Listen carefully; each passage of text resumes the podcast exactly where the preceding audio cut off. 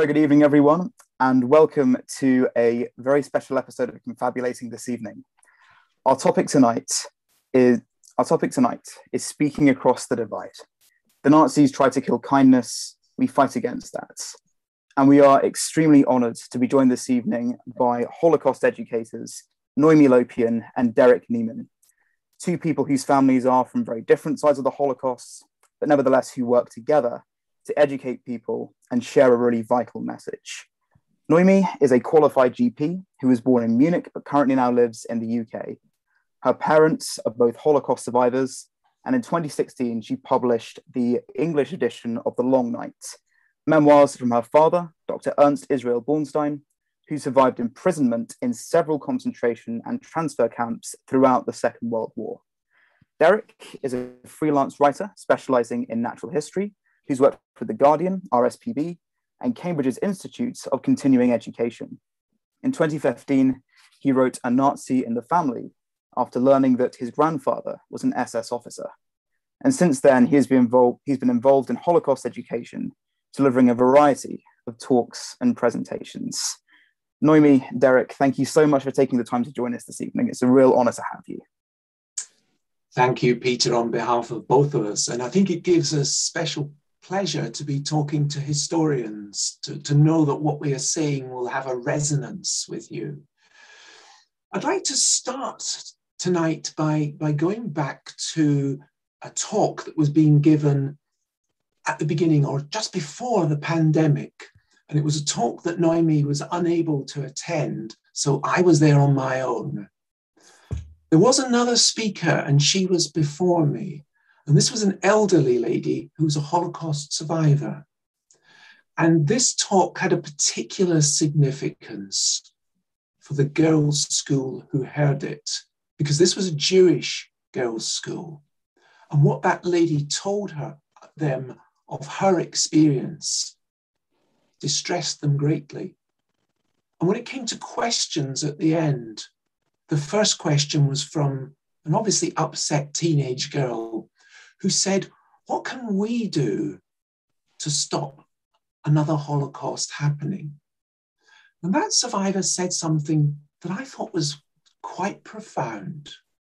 This in a Jewish school, she said, Seek out people who are not like you.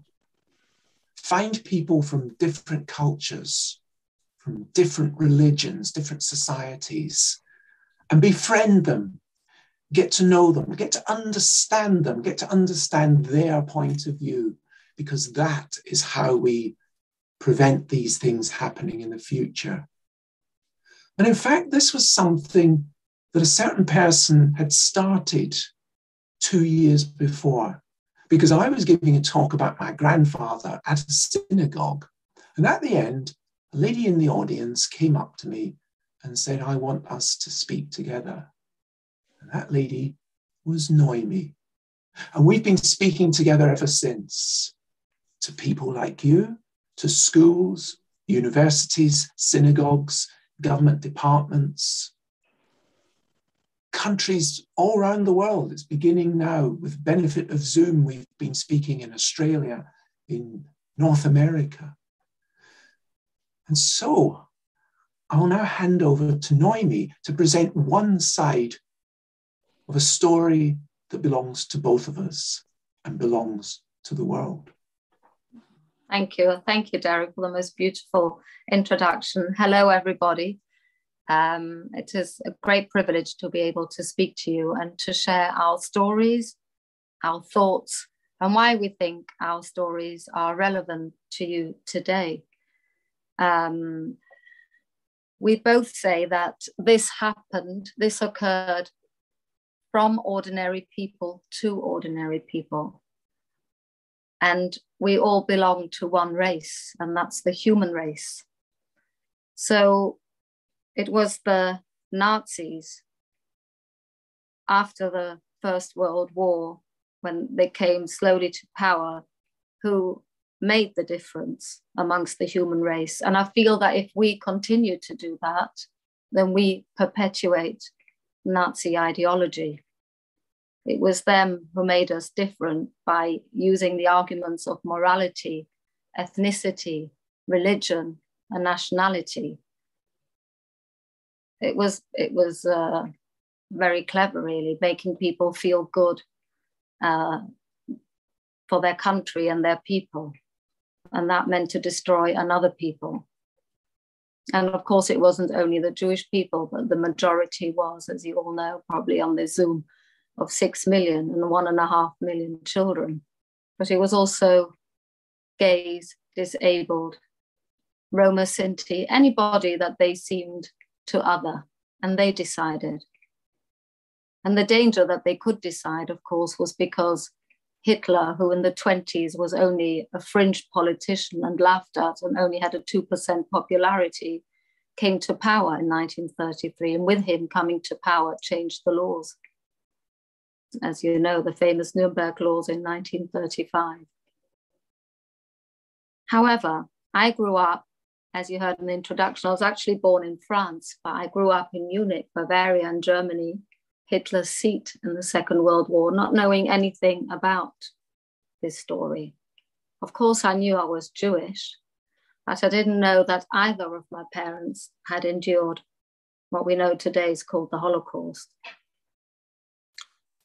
Without actually finding out my parents' stories, and I'll tell you soon how, I could not imagine in my wildest dreams what man was capable of doing to man. I don't think any human being of sound mind really can, but that might be wrong to say that, that sound mind, because they, those perpetrators were of sound mind. So I grew up in Germany. My dad was a dentist, my mom a French lady, and I had a very happy childhood. I enjoyed my life in Munich, and Derek's heard it many times. I particularly to this day have a special penchant for Christmas. How could I not? The most magical time. Munich was transformed for me into fairyland tale, even the little area we lived in, not the town center. The local bakers, the windows were dressed in white and in look-alike snow. The biscuits were Christmas biscuits. Um, there was a cheer in the air, the baubles. It was magical for a child, and I absolutely loved it. My parents allowed me to love it my dad, practicing as a dentist, came across many patients and he formed a friendship with one particular lady. I always say it wasn't strictly kosher. And uh, this lady was an elderly lady who was very lonely and widowed, had no family. And uh, the strange thing is that even my mum, who's alive today, is very vague or says she doesn't know what, what was with her family. What I was asked, what did her family do in the war?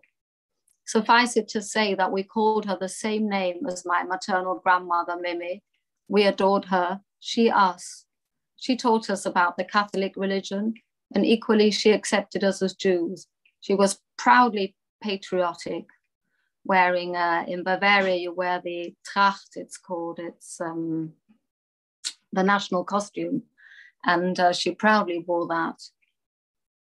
So I had no idea that my father had been through seven labor and concentration camps and five transit camps over four and a half years. I knew that he had written Die Lange Nacht. I had no idea what was in it. My, the reason we ended up in Munich was because my father was liberated by the Americans on the 30th of April 1945 at the very picturesque Starnberger Lake. My mom is French, and she told me it took her a year to decide to marry my dad. It wasn't because she was unsure of my father, it was because she couldn't face at the time, as a young woman living in Germany. I just accepted hearing this story. I never really wondered why. Only roughly now, about 10 or so years ago, did I find out that my mother, too, as a child of 10, was affected by Hitler's regime. She came from a town called Strasbourg, which at the outbreak of war when she was five, the inhabitants had to be evacuated from there. And in her case, they moved to the southwest of France to a small town called Saint-Junien. And uh, as, as the war progressed, so did the German presence. And her parents were advised by friends who worked for the, had contact in the French underground and who worked for the French underground to send the children away. Her parents herself were witness to families disappearing overnight, children being taken from streets. And so they made this difficult decision to send my mum, Renee, who was 10 then, and her older sister, Helen, 13, and younger brother, Joey, who was nine, away to safety to Switzerland um, and trusting them to the French underground. They didn't know the actual people that worked there. And they left in May 1944. They traveled across France, initially uh, were hidden in a convent not far from Saint-Junien for two weeks. The nuns tried to convert Renee. She wouldn't have it. They threatened Renee with hell. She maintained her faith quite remarkably, I think. And uh, they carried on the journey, and more children joined in each stop. They stopped in Lyon, which was being bombarded by the Allies, and they had to hide underground for a few days there. And then they traveled to Annecy. On, they were told not to um, speak to any officials, and to obviously they were wary of officials, which is unnatural because when we see officials today, we feel they are protectors of our civilian society. In Renee's case, my mum, who was a civilian, but because she was born to Jewish faith, no choice of her own, she no longer was afforded that protection. And so Renee, actually, on this journey, she told me, hid in the toilets. She was just too frightened to meet anybody or to do a wrong step. When they reached Annecy, they were met by their group leader, who my mum remembers to this day very clearly, called Marianne Cohn. Marianne, by then, was a 22 year old girl who had saved, besides Rene's group of 32 children, over 170 children by smuggling them across from France to, the, to Switzerland. So that would be uh, to Geneva. Marianne was very warm when she met the children, and the children felt reassured by her warmth, by her smile, and by her words. She made them feel secure. She first, it was a sunny day by then in June, and she took them to the lake of Annecy. If any of you have been, you know how beautiful it is. And if you haven't, I recommend you go. It's magnificent. And they saw the Alps across the lake, and they, even though they were the French Alps, they smelt and saw and envisaged safety in Switzerland. And uh, Marianne showed them that they weren't too far from the Swiss border. And um, she told them, however, that they'd missed the train and they had to take a car, a van, a lorry, and it was hot. It was one of those vans that you might have seen in pictures, was very thick green canvas. And they had to huddle together, were told not to make any noises, and uh, embarked on this journey. A few kilometers into the journey, the cars screeched to a halt. Even though they were told not to look out, one of the boys did peep out and he announced that there's a car of German in front and also a lorry uh, behind. And the Germans officers from the car in front stepped out and asked the responsible to step out. They bellowed. And the German Gestapo from behind stepped out with their guns and dogs to intimidate the group of children. And they asked who's the responsible. Marianne owned up. And she said that uh, those were the children of the railway workers in Lyon. And uh, she was taking them to a summer camp for respite and also to make sure that they don't get bombed. So the Germans said, Take us to this summer camp. And uh, so she did, and they followed. And when they arrived, the woman in charge was already waiting on the doorstep, a burly sort of woman with her arms folded, shaking her head, saying she's not expecting this group of children. She is, was only expecting a group of boys, and these are mixed children, and she thinks they're Jewish children. The older children in Renee's group were taken immediately to Annemasse prison, Renee stayed in this building for a few hours, was questioned, and then the following early hours of the following morning was taken to Annemasse prison with her siblings. In uh, Annemasse, they the prison, and I've seen it myself to this day, and it's fascinating to see because it was like that then and it's like that today, was in the middle of a built up town. It was, it was visible in broad daylight to anyone, and you can go and see to yourself for yourself. And um, she was interrogated every day by Gestapo Meyer. And I told you that Rene didn't want to live in Germany. And it was because of this Gestapo Meyer that any man that Rene thought was Gestapo Meyer's age, she transfixed his face onto that man, the uniform of Gestapo Meyer onto that person, including the heavy boots, which she dreaded to hear. He had unnaturally piercing blue eyes, which she remembers clearly to this day, and she saw him from very close up.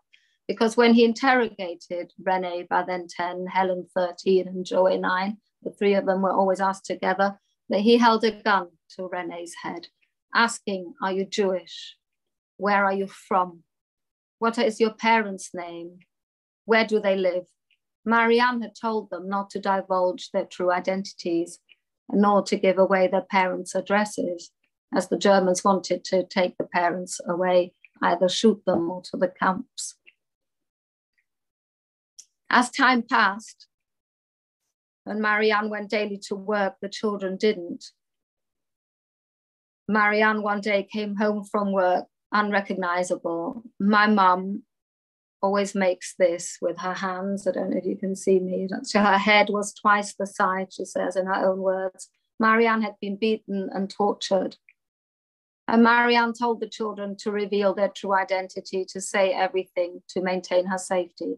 I have to add that Marianne could have gone from the French underground, could have left prison and gone to safety herself more than once, but she refused. She said the parents had entrusted the children to her and she wasn't going to leave the children.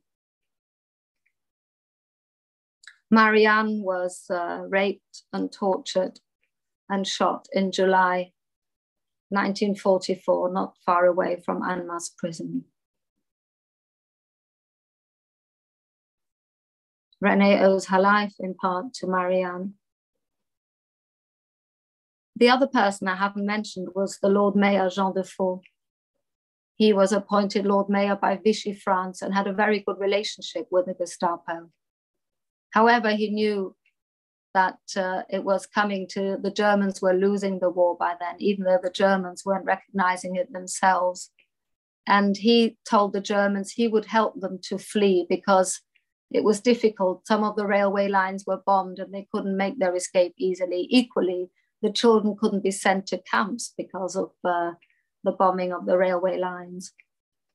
So he said he would facilitate their escape if they if he entrusted the children to if they entrusted the children to him. He had to sign a document. And i've seen that on the internet to say that if, the, if they return he has to return the children to the gestapo the grandson that i met of the lord mayor said he wasn't afraid of dying but he was afraid to go to be tortured and he crossed himself every time before having a meeting, but he did. And he saved Rene and the 32 children. He uh, took them to the neighboring town of Bonne-sur-Menoge and subsequently to Geneva, where Rene was reunited with her parents after having stayed six months later. Her parents survived the war, having gone in and out of hiding. My dad was in seven labor and concentration camps. I don't know if you've heard of them. They're not all the very well known ones. So there were many in Germany and Poland. Grünheide, Markstadt, Fünfteichen, Großrosen, Flossenbürg, Leonberg, and Mühldorf. My dad was 17 in 1939 at the outbreak of war. Initially, he just says in his book he was excited when he heard the aeroplane, but I think that excitement was lasted a matter of seconds or minutes, like any youth hearing a change in town. The atmosphere and the climate changed quickly and dramatically when the Germans invaded Poland. And uh, very early on, they uh, they wanted to shoot the Jews because they held them in from my father's town because they were held responsible for shooting one of their people.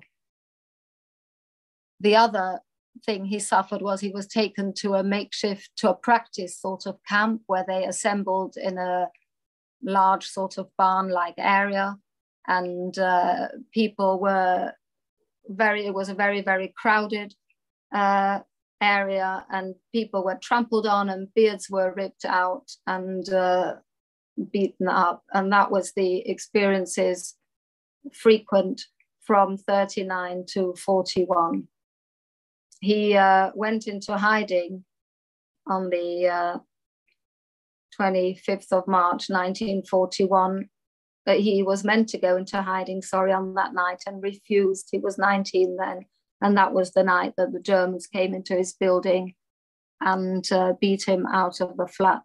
And it was the last time he was to see his mother alive. I want to read you some passages really so that you hear my father's words, which are far more powerful than I will ever be able to say it in a, in a summary.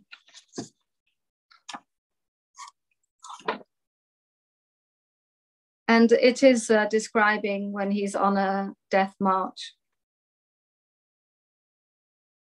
How does a person feel when he sees his companion being shot the moment he stops walking and realizes he can barely walk himself? Of, for, of course, at first he carries on. He wants to live. He reaches for his companion's hand to support himself. But the companion is at the end of his strength and he pushes the hand away. The weak one is left behind, but that one must have seen for oneself the lifeless face, the flickering eyes of a person about to confront his fate. The bullet strikes his neighbor, and soon he will also be struck. Who can say what such a person experiences whilst walking the final steps of his life? Who can describe why he feels and suffers in these moments? And what did I myself experience on this day? As chosen inmate, I had to carry the bread sack for the capo. And the last one in line, I had to march next to him and the SS man. The SS man shot all those who stopped, and the capo had to record their concentration camp numbers. I looked into the barrel of the gun before the bullet struck the neck of the tottering person, looked at the thin stream of blood, that ran slowly as life departed the body. I observed the SS man and saw how he ate his sandwich with appetite whilst continuing to walk despite his bloody deed. In the nearby fields, there were farmers sowing, and at one of the houses by the roadside, a woman was watering flowers. In this moment, a bullet pierced the head of a straggler.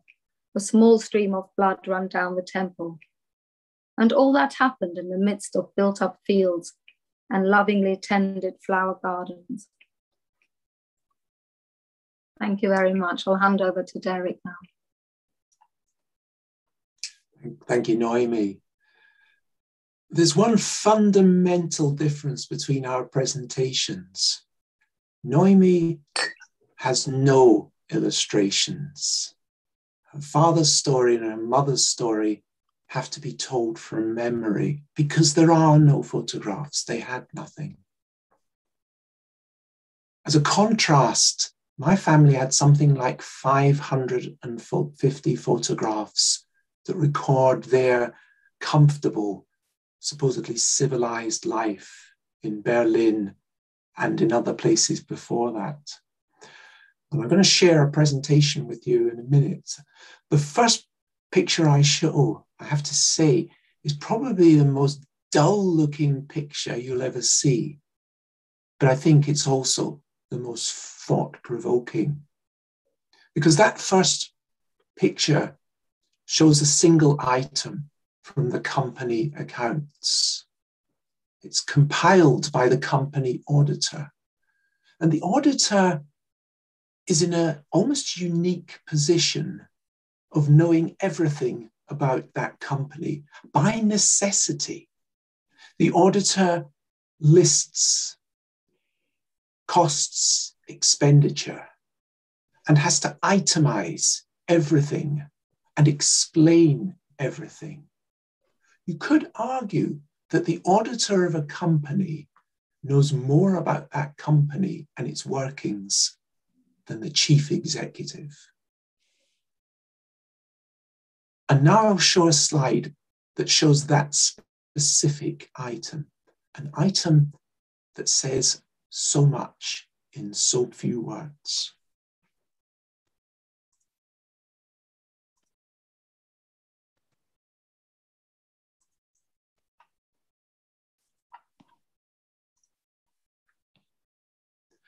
And this is it. The auditor is describing the closing down of a factory. He's describing the loss of 8,000 workers. The factory is in Lublin, in modern Poland. And he talks about strange language. there's a strange language here consideration of the results of the special action of the 3rd of November 1943 if you're familiar with German and with Nazi terminology you may know that the words special action in German are Sonderaktion special operation. And this was always used as a euphemism for a massacre. And this accountant, this auditor, knows that 8,000 workers were taken out and shot on the 3rd of November 1943. This was part of the biggest massacre carried out by the Germans in the whole of the Second World War, when somewhere between 32,000 and 40,000 Jews were taken out into a forest and shot. And this auditor knows the number from, from one specific place, and he knows the date. Nobody in the general German population had any idea that this was happening. And this auditor was my grandfather.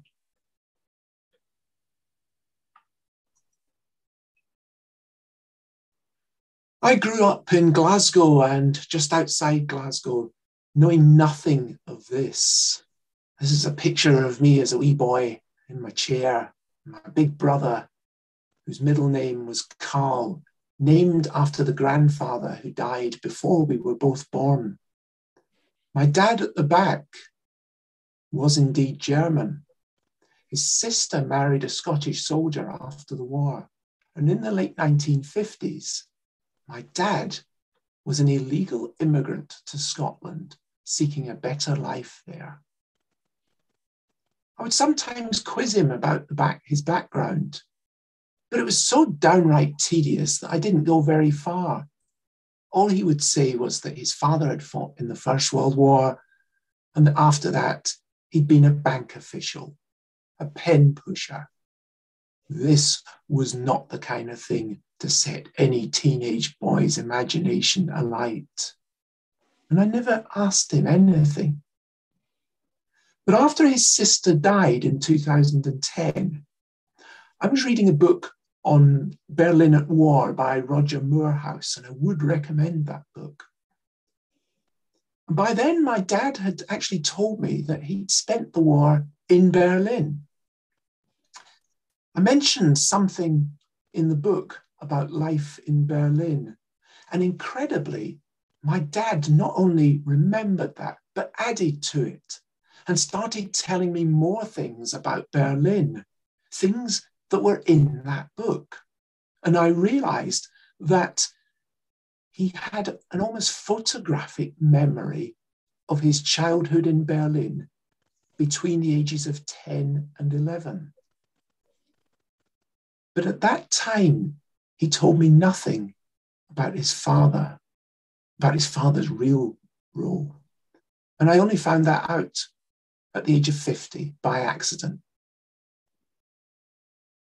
I also found all the photographs that were hidden from the rest of the family. Some of them had even been in a Jewish lady's cellar. So I'm going to go through my grandfather's life now and his family as well, and we can see the life of a, an otherwise ordinary man. A man who married his sweetheart from before the First World War in 1921. And here they are pictured round about their wedding day. It may have been their wedding day.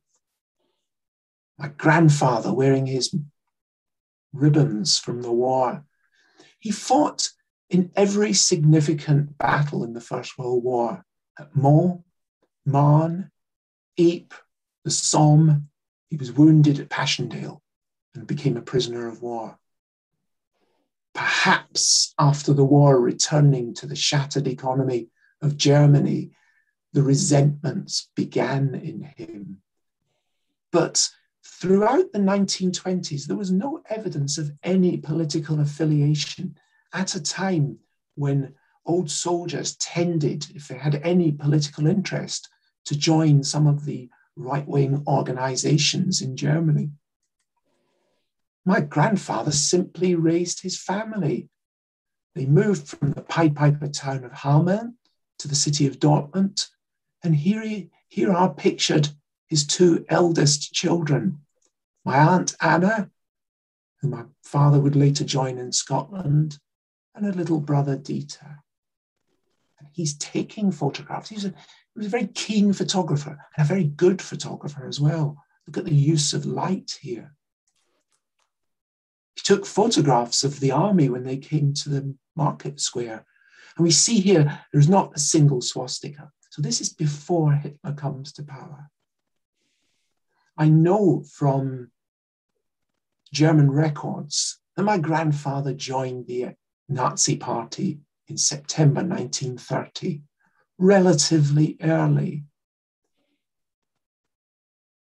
And he took this photograph, he took two, three photographs of this stormtrooper parade through Dortmund.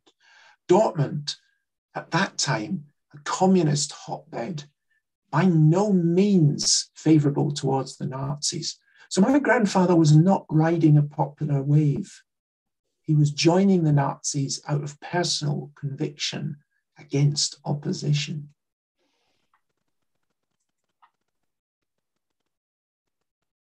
I can date this photograph to the summer of 1933 because there's my dad. Hitler is in power, of course, as we all know. My grandfather, as well as being a, an auditor in civilian life, is also an official in the evenings for the Nazi Party. His, one of his roles is to knock on people's doors and canvass their political opinions.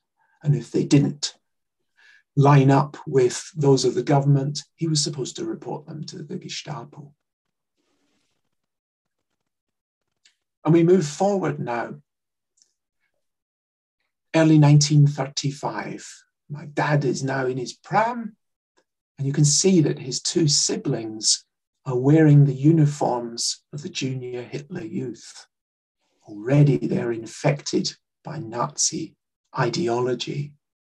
And the man behind the camera is now in a position of financial difficulty. He's lost his job for whatever reason, we don't know why. He's run out of money. His friend tells him that he knows somebody who went to the same school as him in Hameln. And there, my father is introduced to Heinrich Himmler's deputy in the SS grandfather willingly signed up for the SS, left the family for six months, went to Bavaria. Here are three of his colleagues. The SS was quite small. This is the winter of 1935 to 36. The men were meant to show Bruderschaft, they were meant to socialize with each other. I know that my grandfather was socializing with at least 10 future commandants of concentration camps. One day, the arrival of what I think was possibly the commandant of Dachau, my grandfather took this photograph. You see this man on the left giving the Hitler salute. This man in the middle, I think, is Eicke, the man who invented the, the brutal discipline of concentration camps. My grandfather is standing in a guard's tower on the exact location of the visitor center of today's Dachau concentration camp. Initially, he was working as an auditor in an SS complex next door, initially. And we move forward now to, well, the family moved to Berlin. My grandfather's job moved to Berlin in late 1938. And they moved to an idyllic estate on the edge of the city near the forest of Grunewald. These are the four children, and they now include my uncle Eki in the middle, the only survivor of this group.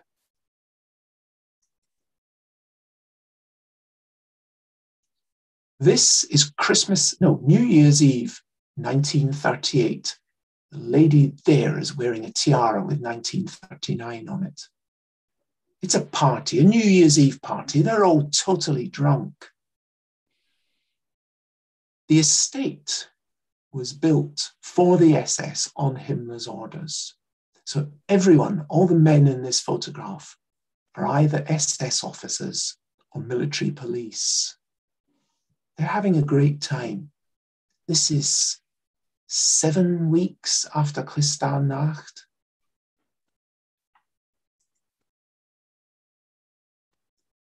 And there is a dissonance throughout hundreds of my family photographs from Berlin. A dissonance exemplified by the fact that probably when this photograph was being taken, Noemi's father was being taken by the Gestapo into captivity. And this family and the estate they were on was somehow immune from everything that was happening all around them, immune from what was happening in the concentration camps, and also from the thousands of civilians in the city centre who were being bombed out or killed. Not a single person on this estate was killed or even wounded, not a single house destroyed. And this is typical of the family photographs. They're a loving, affectionate family, a family that are happy with their lot in life. The war has started when this photograph is taken.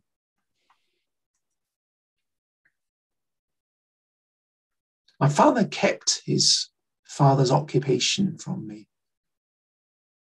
When I found out at the age of 50 he was sliding into dementia, I was able to glean a little bit about his father's character. My dad said that his own father was a, a distant man. He remembered he would be driven to work by a chauffeur, and then he would go on business trips. And when he returned from business trips, he would be getting ready for another one, going to his factories. Otherwise, he would keep himself to himself, perhaps pottering in the garden, as he is here in the summer of 1944. And about that time, his eldest son, like everyone in his class, was taken out of school. School ended. They had to fight for Germany. Many of them joined the, the guns shooting at the Allied bombers coming over. And this is Dieter in his uniform. It sounds tough, but at the same time, this photograph was being taken. Noemi's grandparents and uncle were being gassed in Auschwitz.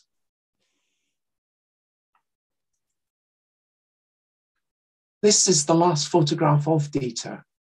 He joined the Panzers, where survival rate was something like 5%. This was taken in Christmas 1944. By the beginning of April, having just turned 19, he was killed in Bavaria outside Würzburg. At the end of March 45, with the Russians descending on Berlin, my grandfather came home and announced that the family were being relocated. The office was being moved to the Alps temporarily. the whole family set off with several other SS families heading south. And they stopped off somewhere on the way, somewhere my grandfather knew very, very well. They stopped at Dachau. My wife and I followed the same route just a few years ago while I was researching the book. I told my dad on the phone that we would be visiting Dachau. By then, his dementia had developed, and he was saying things that he wouldn't have said in a guarded moment. And he told me a story that was unbelievable, but for the fact that he said something that made no sense at the time. And it was only when you went to Dachau and saw the layout of the camp that you realized that what he was saying had to be true. This is a tough passage. He told me the family were housed in a barracks hut that had been used for SS troops. Barracks hut with bunks. My dad was sitting on the bunk bed. His parents were at the window, looking at this building, long, low building with a big chimney. His mother said, You know what they're doing there? His father said, No. His mother said, Well, they're killing them. They're killing the Jews and burning their bodies. His father said, No. No, they wouldn't do that. His mother said, Of course they would. Can't you smell the flesh? By then, I knew exactly who my grandfather was. I knew that those business trips to his factories were to concentration camps, to Auschwitz, Buchenwald, Sachsenhausen, and all the others, and that his workers were slave laborers. I went to see the archivists at Dachau, very sympathetic men.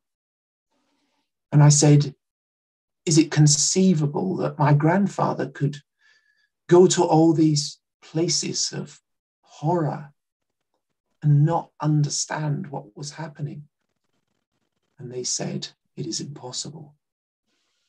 I came out of the archive and I have no recollection of my wife taking this photograph. That's the tough bit. The family left Dachau and we left Dachau at the exact same time of year. It was mid April and there was snow on the ground. The family went up this valley as we did to the top. And there they stayed in a cabin that had probably been built on my grandfather's orders, a chalet. They sat at the top of the back valley and waited. One day, my dad told me that he watched an American Jeep coming up the track. There were four heavily armed men inside. They jumped out. They grabbed my dad's sister. They stuck a gun in, his, in her back and said, Take us to your Nazis. And that was what happened. My father watched as his own father was beaten up a bit, put in a Jeep, driven away. And that was him for the next three years. The war had ended the day before. What could the family do but go down to the town where the American occupying army were there? And an American soldier took this photograph. There, my dad wearing his helmet, my uncle Eki wearing a little paper hat that probably one of the soldiers made him. The family no longer had a house in Berlin. They had to go to my grandfather's in laws in Hameln, a little flat. And there they stayed for the rest of their lives. It's ironic that they were buried in a cemetery opposite Hameln's Jewish cemetery. And all the way researching this story, I took inspiration and courage from a man who still lives in Hameln today. His father had committed atrocities in Poland. His name is Bernhard. He said he could accept what his father had done, but what he couldn't accept was that his father said he would do it again. When Bernhard retired as a history teacher, he decided to dedicate the rest of his life to teaching the children of Hameln and the surrounding villages about the Jewish communities who had lived there before Hitler. And he even convinced their parents to restore the gravestones that had been smashed by the Nazis. The other person who was my inspiration was the little boy in the paper hat, my uncle Eki, a man who, with his wife, adopted two little girls after Chernobyl. The antithesis of a Nazi. My uncle read the draft of my book with the help of his wife and said to me, I find this very hard, but it is true, and you must tell this story.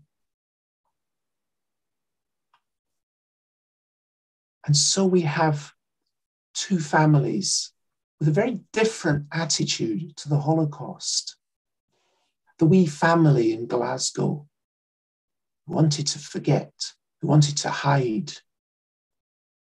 And then Noemi's family who spoke or wrote and have left a legacy for Noemi to follow and for me to very willingly follow with her. So thank you. Wow. Thank you very much, uh, both of you, um, even for uh, the historian's point of view and knowing the facts.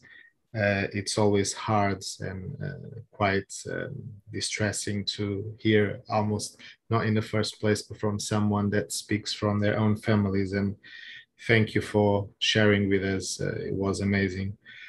Um, sorry, I'm still trying to compose myself. So, uh, probably as a first question, um, and I think it will be for both of you, Derek and Noemi. Um, what means for you, in this case, Noemi, uh, that uh, her family, or, and she is a descendant uh, uh, of, of someone who survived the, the, the Holocaust. And what means for Derek who was on the other side of the of the wall, if we can say that way. Um, what means for you and the impact that this had on your lives? Um, it didn't. It it impacted me, I presume, already without knowing. I think in the way I've been brought up, um, a lot of positive, a lot of admiration for my parents um, to bring me up without hate.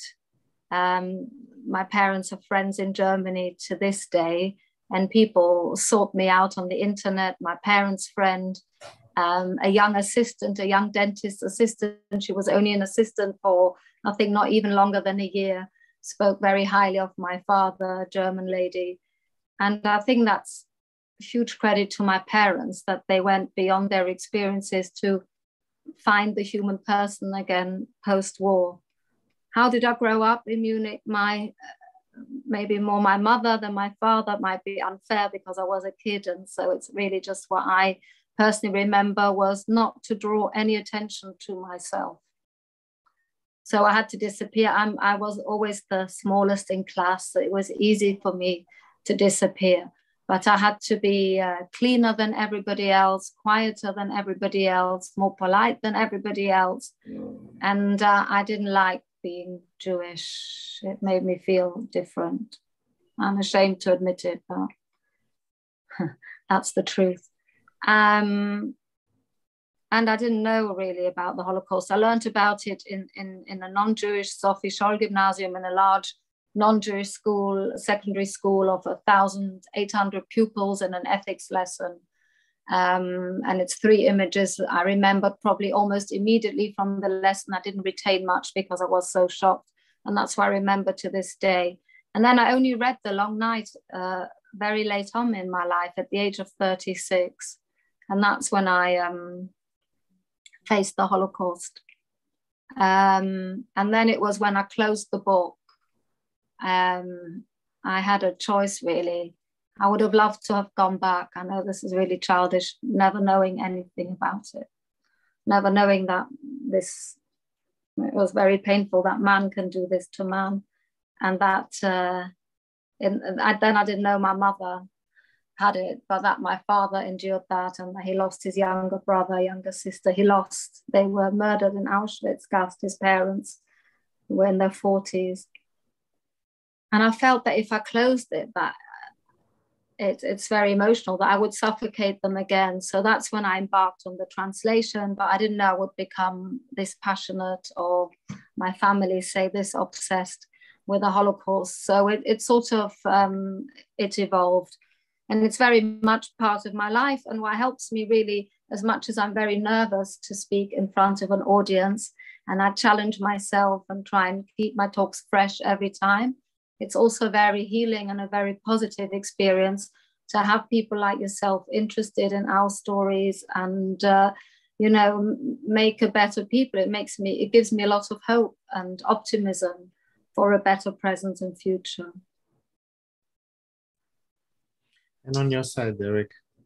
Um, initially, initially, because this this story had been covered up in the family for for such a long time, I would say I was paranoid for a while, and there was a long period when you know a three year period when I was researching my grandfather's story, wondering what would come up. Um, but actually, talking and especially I think talking with Noemi. I mean, for, for a start, I'm, I'm a professional writer, so I, I felt that if I'm not prepared to stand up and tell the story that hundreds of thousands of Germans tried to hide, then, then who, who does? And having done that, and particularly having linked up with Noemi, to, to talk to people, as, as Noemi said, to talk to people like you, and particularly to talk to schools and talk to receptive young minds. And instead of preaching distrust, suspicion, and hatred, offer a vision of tolerance, understanding, and kindness. It gets through to children so well because it's it's something that empowers them. We're very we really do stress that, that they have the capacity to stop these things happen. And when we're talking to particularly deprived schools, where children have had a difficult background, to be given this message of hope is just tremendous.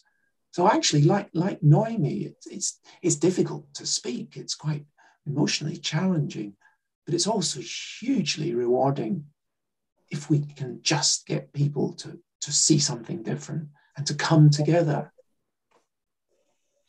And um, obviously, you have what I think is something very unique um, in terms of uh, educating in the campaign about the Holocaust. Uh, usually we hear from obviously uh, survivors or um, sometimes from uh, people descending from from obviously SS officers, etc. But the union between the two sides, um, I think, is quite remarkable, and I think better than both visions for who for the audience. There's nothing better than that to under to really understand uh, the full picture. Um, Derek, if you you you you didn't met your grandfather, correct? That's right. Yeah, he, he yeah. died before I was born. Yeah, and and obviously the whole story, like you said, it, was a, co- a, cover up as much as possible. But have you ever understood your parents' um, position towards the the past? Let's say. Well, I, I know that my mother knew nothing at all um, because she has said to me, um, if, if I'd known what Karl was, I would not have named your brother after him. My, my father told, told little lies, and, and I think ended up believing them. He told me that we used to tell people that we lived in Munich because if we told them that we lived in Dachau, people would know who we were. Um, I think the in, I think the most interesting thing about our our partnership is how difficult it was for Noemi. And maybe Noemi, maybe you could explain just how difficult, how viscerally difficult it was for you to start on this. Oh, well, was it difficult for you, Derek, or never? Never difficult. You... First of all, Derek is a lovely man. So when we met, we clicked like human being to human being, like you all yourselves have this experience. You either like somebody or you don't, even on the first instance, and then you, the young ones say reset and reset, or we say in English, don't judge a book by its cover. But even though I say that intellectually, I I approached Derek. Derek used to say I stalked him. I found Derek on Facebook under a Jewish site, Aish, and I was the one who came forward. I, I found it hard because even though I fully understand, like you just asked Derek, that he is the grandson of his grandfather, he never even met his grandfather. Uh, Derek is who he is by accident of birth, like I am who I am by accident of birth. I saw Nazi when I met Derek. So my emotion lacked my was way behind my intellect. I I was uh, very uncomfortable meeting Derek.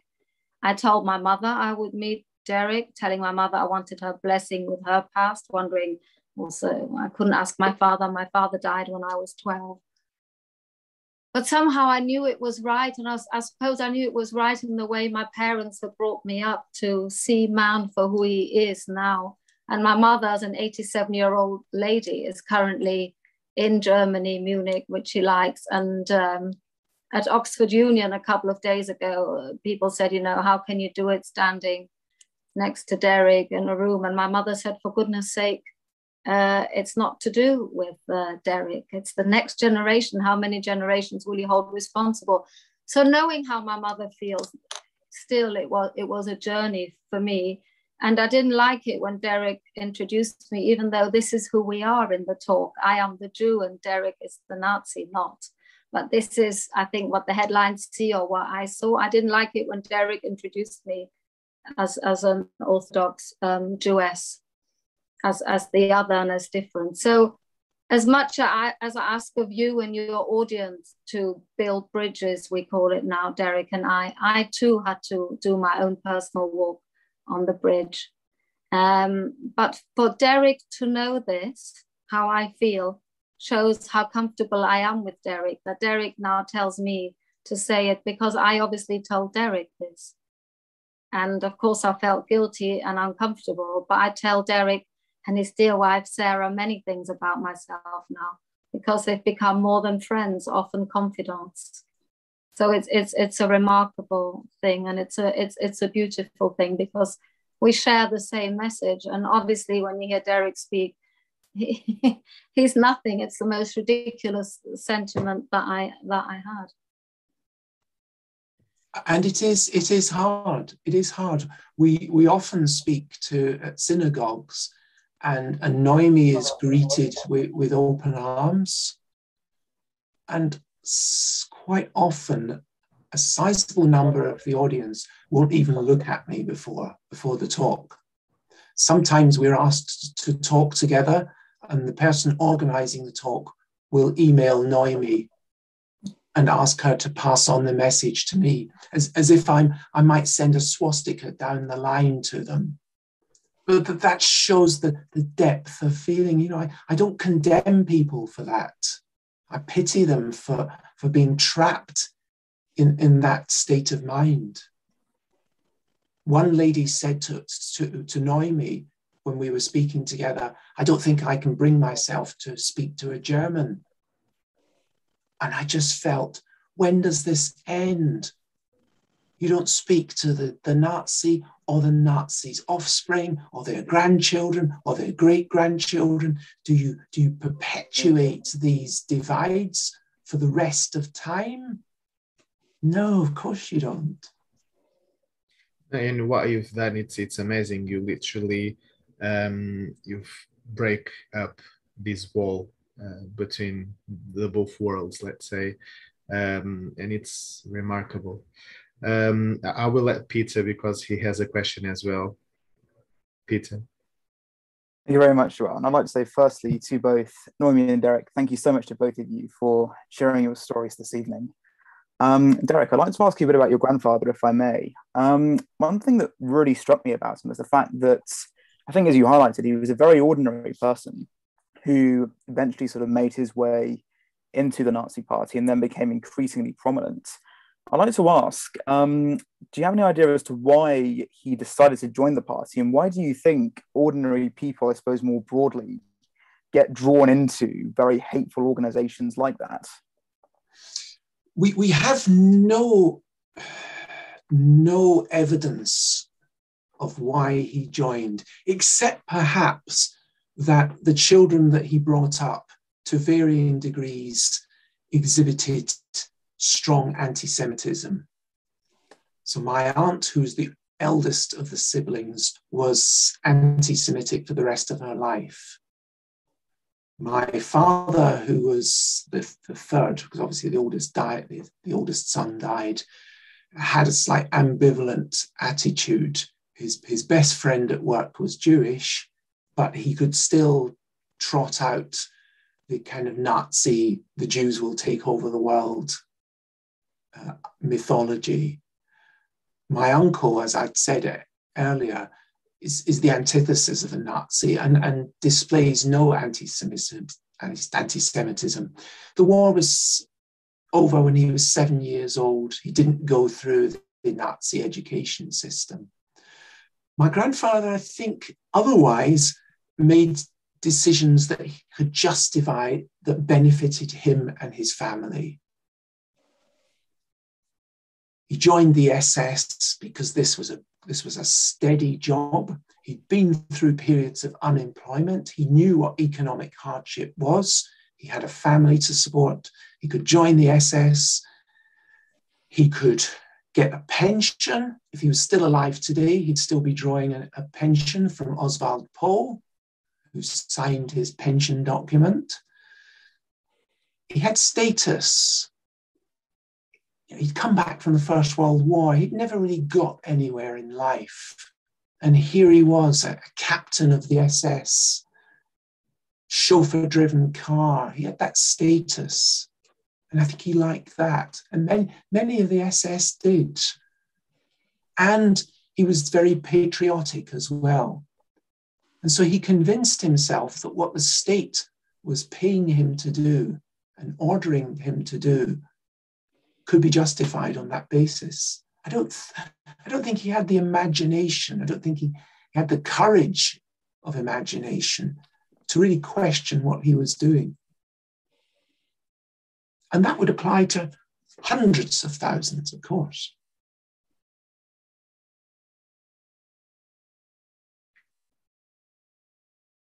Thank you, Derek. Um, I will pass now to Carlos, who has another who has a question for you as well uh, for you and for Noemi. Yeah. Uh, yes, for Derek and Noemi. First of all, I want to say that I admire uh, what you and and Noemi do because you are truly inspiring people to love and forgive. And we live in a world that hate is taking over the place, you know. Uh, and I just want to say thank you uh, for that. Uh, my question is that recent events uh, in the UK, they have the uh, just a second. Uh, uh, the rise of the anti-Semitism in the UK is is very alarming. we had incidents in May, and my question is: Do you find it concerning, or maybe, or do you think that it's under control? This this growth of hate? That's my question.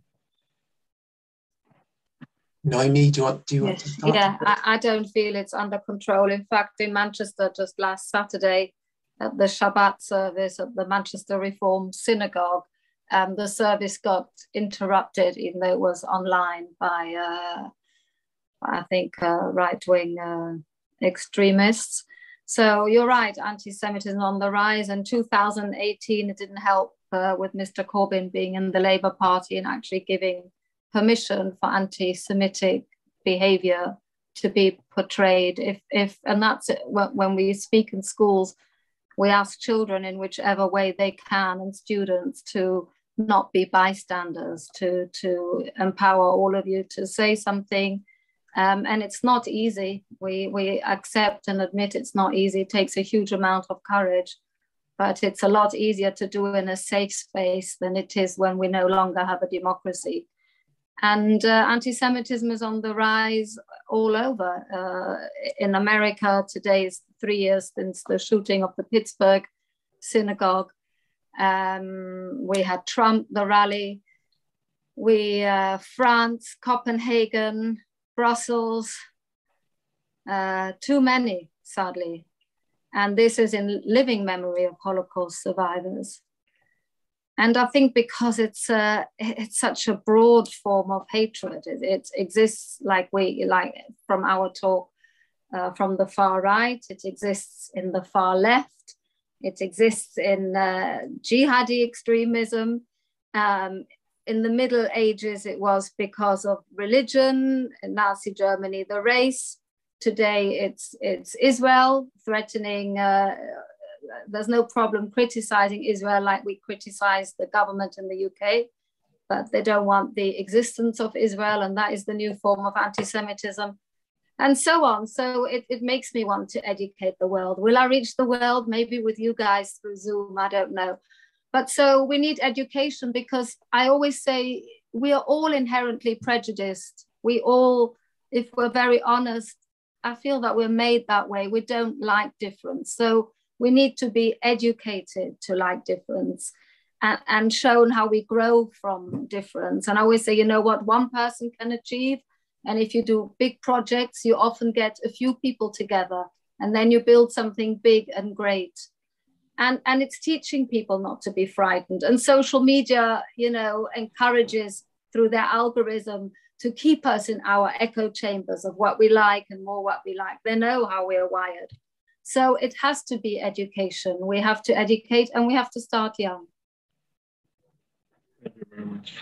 And, and I, w- I would just add the, the words of the writer Susan Sontag, who said that 10% of people are evil, 10% of people are good, and 80% of people can go either way.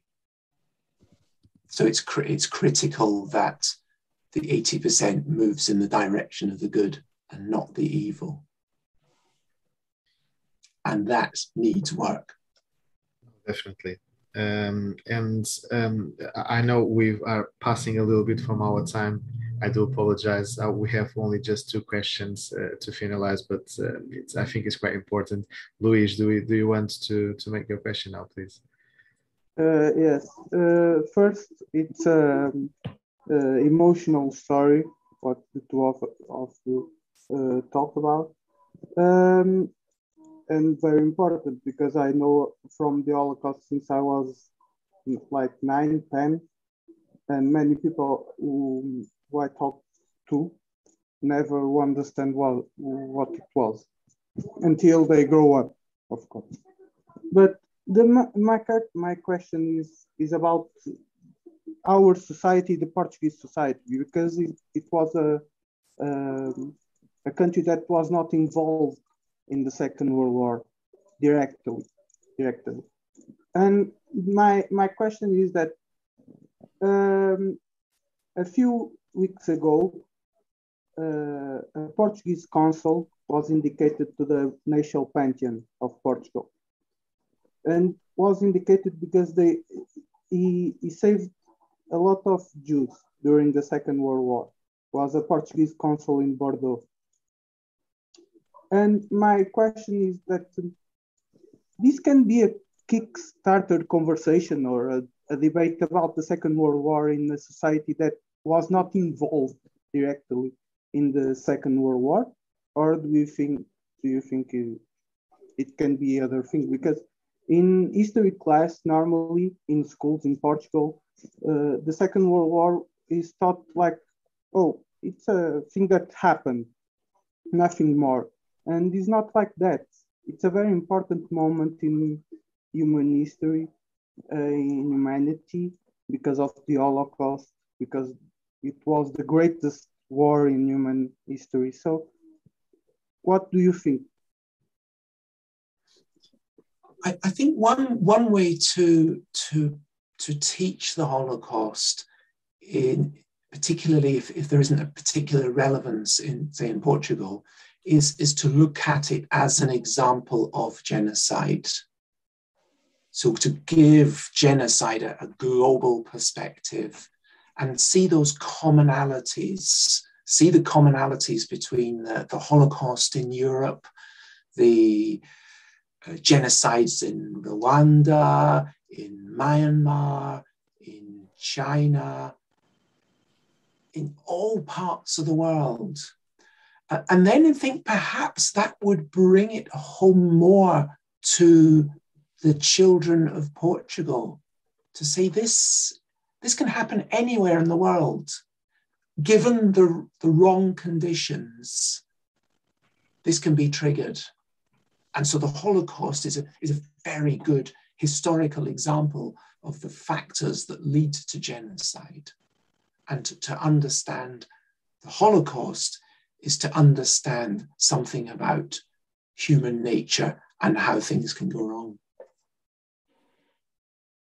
And I would use your example of, of the man who saved the Jews and start that way, that uh, I'm sure it was not easy at the time to do this and that he must have risked his life and uh, to make choices derek and i use the same words often while it's safe to do choices when you live in a democracy and to make people aware that when people come to power it's often not only one group that's affected it knocks onto multiple groups as hitler showed as stalin showed it does never just end with the jews and when they start with jews who after all are I hate calling it Jews. I call it humans of the Jewish faith because we're not a different breed.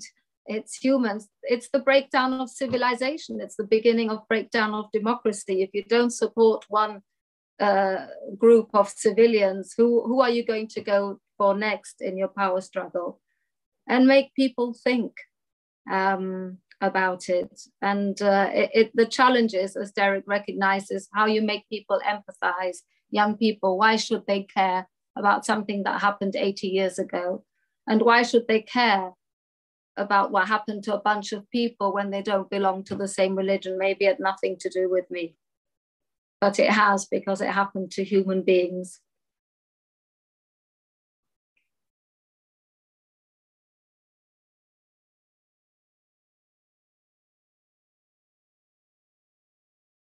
Are they gone?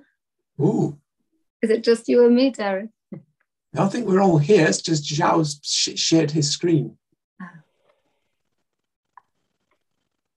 Oh, is this is this the man? Oh, it's, uh, maybe yes, yes, yes. Oh, very good. Ah, Luis, I see. the, yes, it's the consul. Yes, it's right. the consul. Uh, he, he finished in poverty because the the dictator Salazar yes. took his his his money savings and he, he finished in poverty, died in poverty because of what he did in Bordeaux. Oh. he, got, he got punished. Yes, by the God. Thank you, thank you for sharing that with us. Has he has he has he been made a righteous Gentile by Yad Vashem? Have you? Yes. Yes. Yes. Yeah.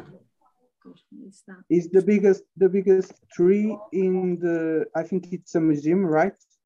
Yes, Or Yad Vashem. It Yes, yes, it's the it's biggest the Holocaust it's the Museum biggest- in Israel. It's Yeah. the biggest tree in the in the garden that exists Ah. in the museum. Sorry, and, and apparently I was speaking a lot, but I had my micro my micro off.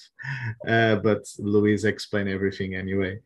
Um, it's just for our viewers to understand who, who, who was Luis talking about. Probably, I don't think it is the uh, best way to to finish our talk by the question that Peter will will will do now. Um, and but before that, just to uh, to let our viewers know as well that there's two amazing books, one from Noemi, The Long Night, and one from Derek uh, uh, Nazi in, in, the Family. And I will leave the, the link for both books on our YouTube channel as well. I will pass now to you, Peter. Thank you very much. Um, I'd like to ask you both, um, as a final question to conclude our discussion tonight, what's the most important thing that you'd like our viewers to take away from this talk going ahead? That we're all capable of good and evil. We have it in each of us. That's why we stress that we're all ordinary people, whether it was Hitler, Stalin, Boris Johnson, Madonna, the Jana family, you name it, we all started the same way and we all go the same way. So to recognize that human characteristics don't change. Our technology, our science, it all moves forward, but we are the same like we were hundreds of years ago and we're capable of the same. So to think before we act.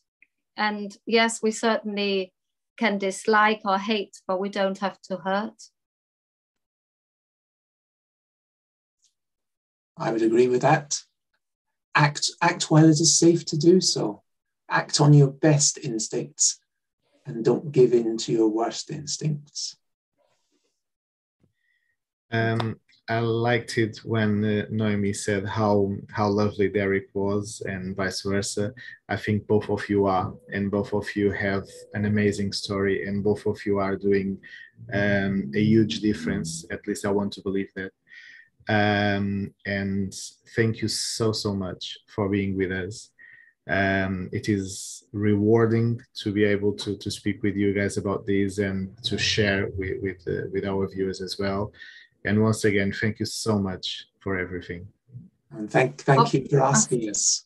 And I say obrigado. De nada. thank you so much.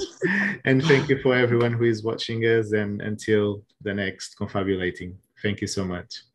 Thank you. Goodbye.